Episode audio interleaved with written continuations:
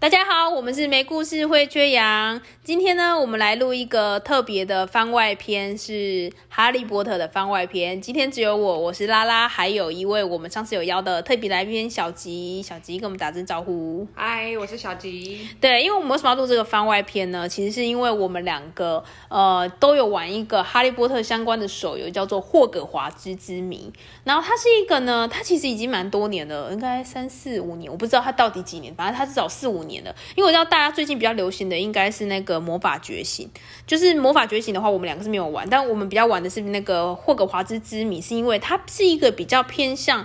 剧情向的游戏，它比较像是一个呃，它是一个原创的一个主角，然后主角养成，然后的，然后它会有一个呃有别于正传跟电影的一个剧情，然后我们可以去猜，我们可以去投入这个剧情来做角色的那个。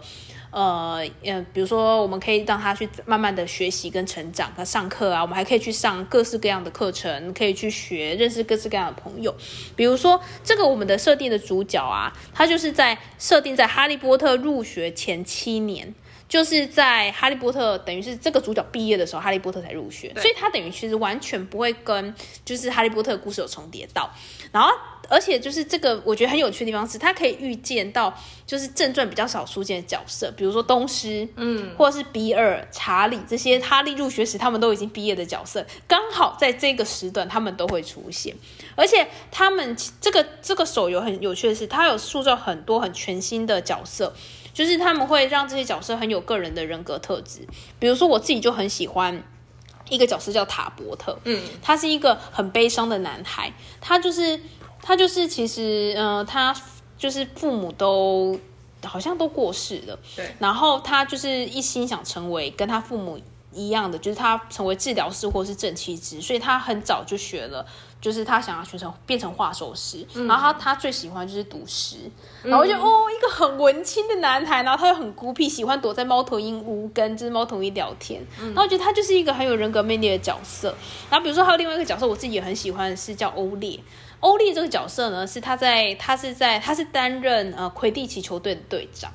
就是说他其实是一个很崇尚心灵自由的一个。要一个身心灵 balance 平衡的一个队长，他是一个有点，我自己觉得他有点废青风啊，就是一个文青风，一个废青风，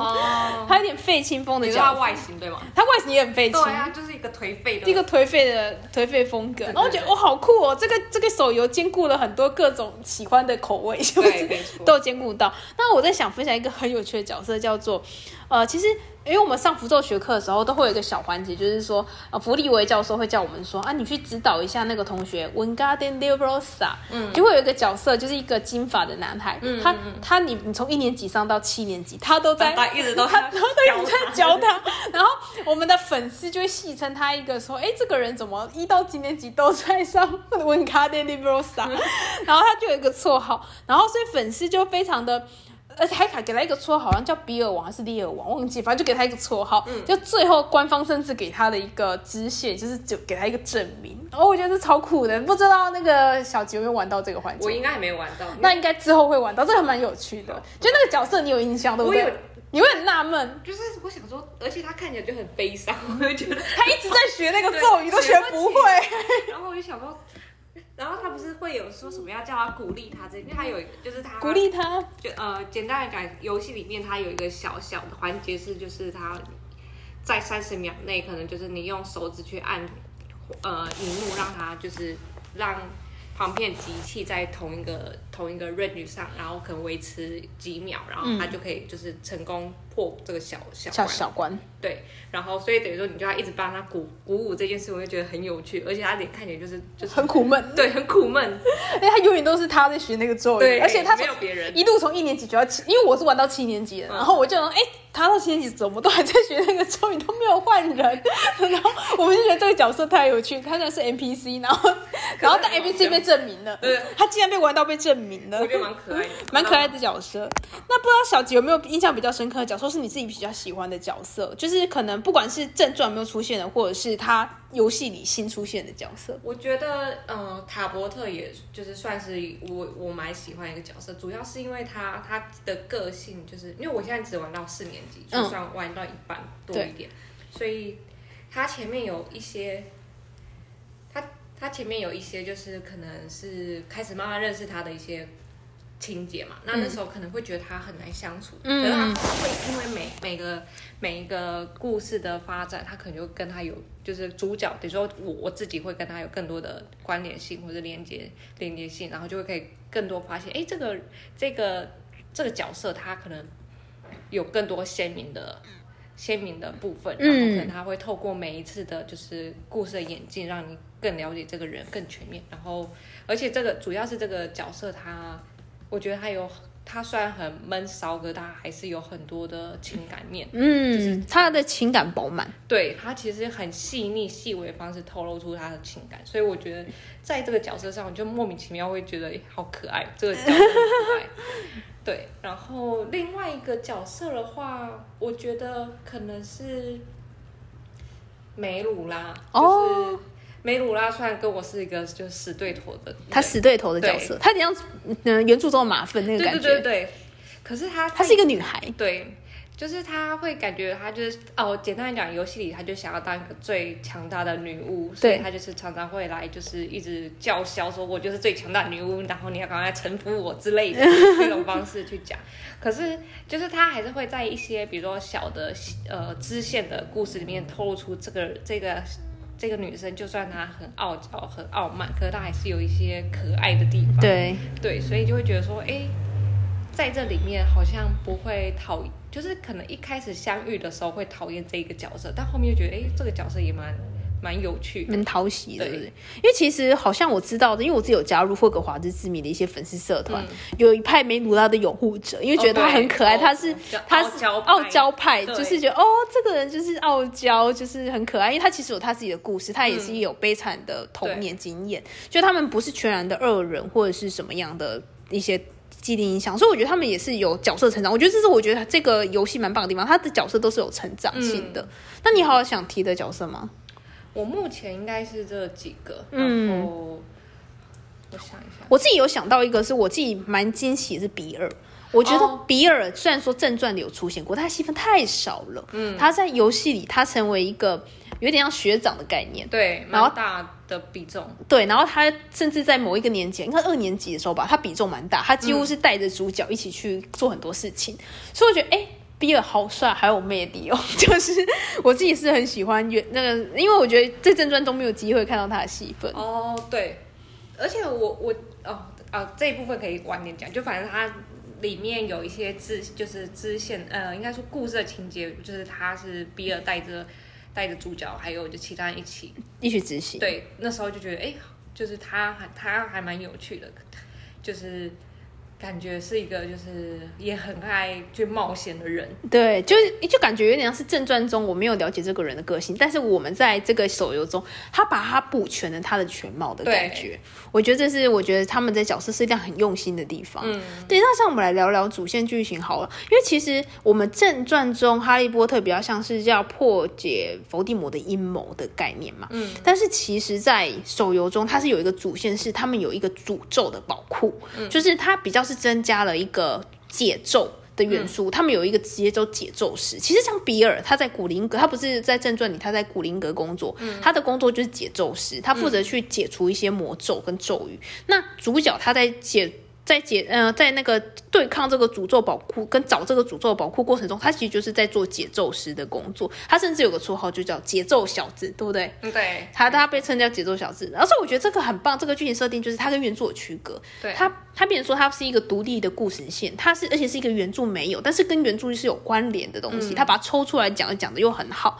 像是不知道就是呃小吉这边有没有印象比较深刻的主线的情节，是哪一个宝库或者是哪一个探险的环节，你觉得比较有趣的？嗯，因为我现在还没有到七年级嘛，所以我就就我目前一到四年级来看的话，其实我觉得印象中比较深刻，应该还是他们他跟呃我等于说我我主角跟对主角跟比尔还有我的伙伴一起去找诅咒宝库那时候，然后可能第一次遇到的时候就遇到了那个幻影怪，哦，然后就是他幻化成就是那个人，嗯，就是伏地魔嘛，所以他那时候可能他就施展了，就是吃吃荒唐，然后变小丑就很可爱，嗯就是让他去破。而且他这个过程，因为基本上其实呃，游戏一定会有一些，比如说上，就是他可能就是要上课，然后上课才能继续过下一个关卡嘛。嗯但他这个等于说他，你你过每个关卡，他都可能会，比如说呃，要回答问题，或者说消耗你的能量之类的那种去做一个就是呃进行。但是他等于说，当然过场的话，就变成是说。小动画，可是他在这个情节他做了很多，就是他把他好好的把每个故事，就呃应该说这个整个破解宝库的过程都很完整去呈现。嗯我觉得就是整个呈现起来，你会觉得真的有把这个故事就讲到讲出来，然后你也有有能够想象，然后也有画面让你就是感觉到说，哦，你真就是你你真的现在就遇到这样的状况，然后你你如何去就是去解开它，或者如何去击破它。而且我觉得宝库很酷的地方是，它他们都有一些代称，比如说二年级我印象中叫寒冰宝库，嗯嗯嗯，它是一个会有冰冻人的一个宝库对。然后三年级是恐惧宝库，它就是会有一些唤醒怪，然后会有一些去变成可怕的东西，会阻碍你的恐惧等等的。那其实我觉得还我可这边可以稍微带到一个角色，是刚刚我们没有提到，是他们其实原呃手游中有一个设定一个角色叫班，他是一个比较懦弱的一个角色，他其实在前期就起到一些小小的作用，比如说在寒冰宝库的时候，他就会觉得哦，我也要突破自己，然后他跟着去我们去冒险，但是他却被困住了，然后他其实就受到了挫折。但是在恐惧宝库的时候，他就跟着去要去对抗这个恐惧。他就是他虽然说他好像都没有成功做到什么正经事，他都是有点像旁边那种陪衬的那种小帮手，但是其实他是就是他也有在试图去突破自己，然后去一一突破这些不同的宝库，所以这些宝库给我感觉很像是他有点像是用另外一个角度去切入了解一个一个青少年他的成长的历程，就是他如何去比如说呃去去破解这些他们未知的恐惧，然后去如何去破解这些他们平常可能遇不到棘手的东西，所以我觉得他这个主线剧还蛮不错，因为目前呃呃那个小吉子玩到第四年级，那相信之后的你你也会也有很多惊喜啊，因为后面也有很多很有趣的情节。对，那情节部分，呃，主线的情节我们就先讲到这里。我再讲到一个我自己其实是让我真正入坑这个手游的原因，就是第三个我想讲到的是魁地奇支线，因为它其实有专门辟了一个专专区，专门在讲你去打魁地奇哦。这件事情，然后它可以让你从体验不同的，比它可以让你从体验追踪手、体验打击手、守门员、手捕手、呃收捕手不同的角色，就是它是真的是一个魁地奇球队，然后它会有不同的角色，有队长啊，有不同的伙伴呐、然后你会跟他们有一些认识，有一些交流，甚至讨论战术，或有一些小支线情节，让你去真的去打一个球队的感觉。我其实真刚开始玩这个手游的时候，我就是把它当成一个养成系手游在玩，我真的是玩到魁地奇因为我玩的时候魁地奇之前其实。最早的时候是没有的，它是玩到中间它才生出来的一个支线情节。那他生出来这个支线情节之后，我一玩就入迷了。我就觉得说，既然可以有这么好的团队的氛围，就是因为我自己本身不是一个擅长运动的人，所以我没有打过什么球队啊什么的，所以我其实根本不了解球队到底在干嘛。然后，但是我玩这个游戏，我觉得哇，我真的加入了一个球队的感觉，就会有一种团结投入感感，对我就是，我就觉得很喜欢那个投入感。不知道你在玩那个魁地奇支线的时候，有没有印象比较觉得，哎，这个我其实可以让我更加的投入的那种感觉？我最有印象的还是就是欧烈常常会就精神喊话，叫大家就是一起聚在一起，然后就是说要比赛，我们要怎样就齐聚一起，或是这常常时不时叫我就是做一个平衡的训练。他觉得到平衡，对然，balance，后对，就是说，就是我们需要身心都有一个平衡的状态，才有办法就是去面对接下来比赛之类的。然后，但我就觉得，就这个角色，还有就是整个呃整个魁地奇的制呃游戏这个这个环节。环节，我觉得蛮有趣，是它是真的每个角色它会有不同的招式让你去学，然后等于说每每一个角色的话，你还会有自己要角色的支线要去破，就是等于说要借万灵才能往，比如说打击手解完之后，你才能往收不收，或者再往下。他会给你一个理由往往换换到另外一个职对，位就。是你你接下来要变成另外一个角色的时候，一定会有一个故事的转折，他不会说硬就是哎、你突然就是要突然变打击手，很怪，嗯，他一定会有一个就是故事的转折，说哎、为什么我们现在就是缺了一个打击手？可能是那个打击手因为怎么样，所以他就缺席嘛，然后不能不能团队就少一个人，所以我就必须去当这个角色，所以我要开始进行训练，这样。嗯，对，我觉得他这个这个情节就是补足了我们在看正传中其实对魁地奇球队没有那么充分的想象的那一块。因为其实原著中虽然说哈利每学期都会打魁地奇，但是我们其实也不太知道他在干嘛，就知道因为他都在当收捕手啊，我们知道他就是在找金探子，然后我们也不知道其他职位在干嘛。嗯，但我们。真的在玩这个手游，因为你会参与不同的角色，你就会知道说每个角色要做的功课有什么，他了解是什么，他甚至会帮你塑造一些强的对手，在别的学院强力强比较强悍的对手，或是你的朋友的可能就是球星二代之类的之类的，就是会有这些设定，让你去入门了解这些东西，而且它还有证，就是那个什么招数，叫要就是每个都有一个特定的名字。然后就是比如说什么脚脚筋脚筋正练术吗？对，就是有一个专业的术，对，他们是有证书，有提示的。像哈利波特就哈利就完全没有在管这些证书，因为他是收捕手，他不用管。对对对。可是你在游戏里面，你就必须去学习，甚至他还会变成一个考题，就是教，就是他会问你说这这样的话是要怎样？比如这招式是怎么去施展的？可能是三个人一起围起来做一个。防守还是怎么样？对，我就觉得哦，这个很认真的，我要很认真去看着每一个很专业，很专业。对，我觉得魁地奇这个是他把这个有运动补全的更完美的一个部分。嗯，那下面想聊聊另外一个东西是，其实因为这个游戏蛮用心的是，它其实为了让我们的玩家不无聊，因为它主线会有时候可能停摆到一定程度，它可能就会。呃，要更新嘛，我们要等待。它会让我们玩家不无聊，它不定时的会出限时支线，就是可能要你三天内解完的支线情节，然后很多很多很多小的琐碎支线。那不知道小吉玩那么多支线以来，你对于哪个支线觉得最有趣，或是哪个支线你最不喜欢、最不满意呢？我其实最喜欢的还是易若思境的哦，易若斯就是他其实，在蛮前面的年级就遇到的一个现实关卡，哎，现实剧情，然后。它主要，我觉得它很有趣的是说，其实他在小说跟电影里面，其实哈利波特也有遇到一一罗斯镜嘛，对，就在里面看到他的爸爸妈妈，所以他就是有点沉迷在那个镜子里面，因为他看到美好的东西。可是以小说跟电影来说，就是因为他是一个主角，而且他是个孩子，他其实很容易沉迷在这个这这样的美好中，因为毕竟他没有，他很很就是在他还没有印象，他就没有这这一些东西，嗯，所以他一定会渴望这样。可是其实。我觉得在游戏里面，它补强一件事情就是，呃，不是只有孩子会有这种渴望，只只要是人，你都会有，就是你有你有所求就有所望，所以他其实，在那个支线里面，其实有教授，他也就是偷偷把这个艺人世界带走，对对对对，芽菜教授对不对？对，他就是因为他很希望他种的植草药，种的草药能够就是健康的长大，可是他知他知道这个草药可能。就不活了。嗯，可是他在镜子里面，他就可以看到他长得很茁壮，长得很健康，看起来很就是很很就是很有生机。他就觉得他就是有点弥补弥补他可能现实中没办法做到的事情，所以他就有点沉沦。但其实这件事情其实就是回应到人性这件事嘛，就是这件事情大家都会，就是人都会。所以我觉得在这个故事下，嗯，应该说在这个现实的剧情下，他其实。蛮有人性这这一块，嗯，他没有只有把就是主角的脆弱单就讲出来，而且他其实在这个剧情里面，主角反而没有去照镜子哦，嗯，很有趣的是这件事情，就是我没有照过镜子，他没有那个欲望去照，我身边的人都照过了，对，没有照，对，所以觉得很有趣，就是而且我觉得他不照，他有一种悬念，就是你可以去想象说，我这个人最想要的是什么？也许是找到我，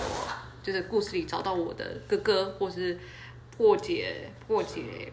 那个宝库，还是学到更多，或者在霍格华兹变得很强的人之类，它也许就是一种美好，都是可以让大家玩家去想象。嗯，我自己最喜欢的话，我其实比较喜欢的是比较偏向会引出一些新的角色的支线，比如说像是当时会认识那个塔伯特，我们刚刚前面提到塔伯特，他也是有一个画兽师支线，对对对，所以你才会认识这个角色。那另外还有一个角色是一个女孩，她其实是一个狼人，那那你应该有遇到，就是加勒，她其实是一个狼人，然后她也是有一个支线在破解。就是跟狼人有关的剧情，然后你要破解这个支线，你才有办法跟这些人成为朋友，他才会成为你的好友名单。那我其实对于这种交朋友的支线，我觉得都还蛮有趣。那另外一个比较有趣，我觉得还很有趣的支线是，呃，魁地奇魁地奇的那个系列里面又有一个支线，会是有时候他们也会出现一个短短的支线，然后还有一个支线叫做呃扫帚消踪消呃扫帚消失之谜，哦就是他的扫帚就是莫名其妙不见了，然后结果后来发现是被一个很可爱的插尾犬小狗，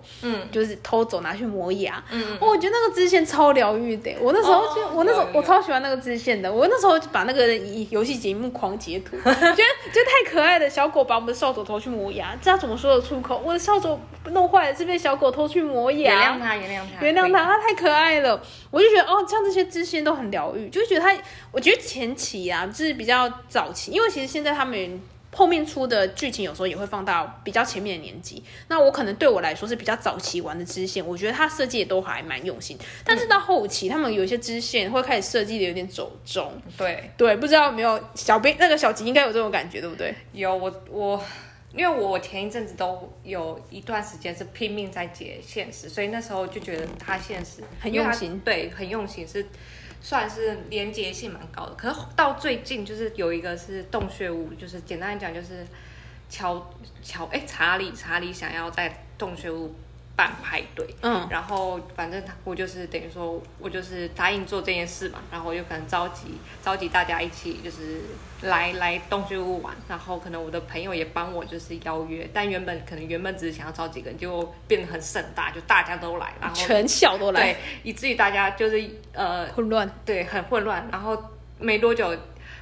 有人把十大炸弹弄弄，就是好像弄爆炸，整个、整个屋子都整个都是那个味道，嗯。然后就开始要收拾残局呢，然后接着呃，洞穴屋里面的那时钟就是可以看大家爸爸妈妈还有就是其他兄弟姐妹到现在人在哪，然后如果就是如果人人到家它，就会就会显示出来嘛。可是结果那时候它就坏掉了，嗯。然后以至于大家就想要赶快修好它，不然会被发现，就是东窗事发，就是被发现说在家里可能办搞了一个 party，对，然后还搞坏了时钟，所以那时候就修。结果呢，我竟然要找邓布利利多来修这个。我觉得这很荒谬。对，我想说奇怪，这这魔法师这么多人，为什么一定要找邓布利多？而且这邓布利多为了一个修平常都看不见人影的人，然后突然修个闹时钟，他就出现了，所以我就觉得啊，什么意思？他有那么闲吗？他不是很忙吗？就是你叫校校长来帮你修时钟，有点大材小用。对，而且就觉觉得很很很有这里太荒谬，而且怎么会邓布利多说来就来，说找就找得到这样？对，然后我们觉得，其实我觉得他邓布利多找邓布利多就是修闹钟、修闹是修时啊时钟，但是家庭时钟。我觉得这个是这事情真的有点太过太过荒唐，就是觉得他作为一个校长，怎么会那么闲的来帮你们做这件事情？嗯然后我记得还有另外一个支线，他我也忘记他具体的名称是什么，但他的意思就是说，呃，主角呃有人要去帮某一个人给他一个惊喜，结果搞砸了，就大家就怪罪到主角身上，就说为什么是你，你不不去处理？然后我心想说，我身为主角，我错了吗？我就是为什么都是我来处理这些事情都情？我的事，都我的事。我想说，哎、这件事不是，就是好像是 T，就是 A 同学跑来跟 B 跟我说，哎、我们要去帮 B 同学庆祝什么东西，结果最后事情搞砸，A 同学还怪我说，你为什么都不解决？我想说。干我什么事？有我的事有我的事。主角我虽小，就我要去勾引大家狗屁叨叨事。我想说，你就因为我是主角，所以我就要处理这些事吗？就是会，也是会有这个这个游戏也是有些很奇怪的支线情节。那我们现在有些粉丝就会讨论说啊，应该是不同写手写的，然后 品质不一，水准品质不一。说不定有外发，他搞不好有发很多支线，因为之前需求量太高了。有可能。对啊，他们现在也生了很多系统，比如说他们还有约会系统。但约会系统，我不得不说，我真的有点不能接受约会系统，就是。因为你要跟朋友谈恋爱，对，就是因为很怪，就是虽然虽然呃塔伯特我可以接受，就是有偏爱。对，就是但其他比如说像梅鲁拉，就跟我死对头，他竟然也会跟我约会，然后还有还有谁呃佩妮，佩妮也是就是起初的好好好初期的好友，对对对，然后就是它里面的对白会让我觉得呃我我我我我我我我好像不太对劲。对很尴尬，我就是我没有想要跟你有恋爱的感觉。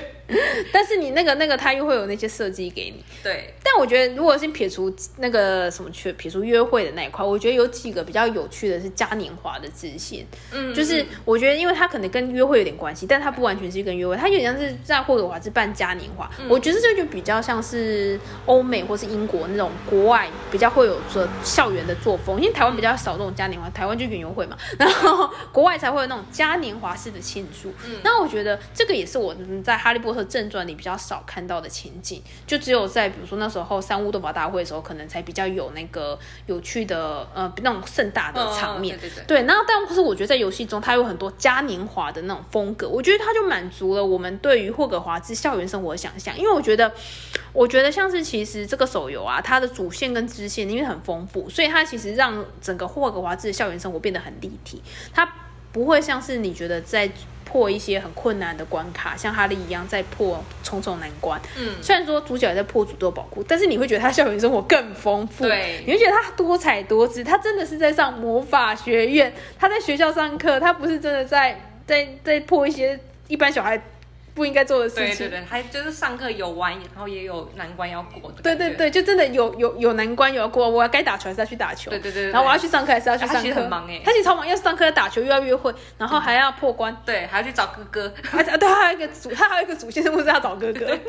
对，就是他非常复杂，他之后对也会有更多剧情，对，所以我觉得这个游戏它是丰富了我们我们想象中的霍格瓦兹生活，所以我其实蛮推荐，就是大家如果真的想要真的好好的养成体验一轮这个霍格华兹的校园生活，可以来玩玩看这个游戏叫《霍格华兹之谜》，嗯，对，它就是一个适合一个喜欢剧情向的人可以去玩的游戏，对，那我们今天的分享大概就到这里，希望大家会喜欢。那我们之后再跟大家分享更有趣的文本跟故事喽。那我们今天就到这里了，我们下次见。我们是没故事会学讲，拜拜拜拜。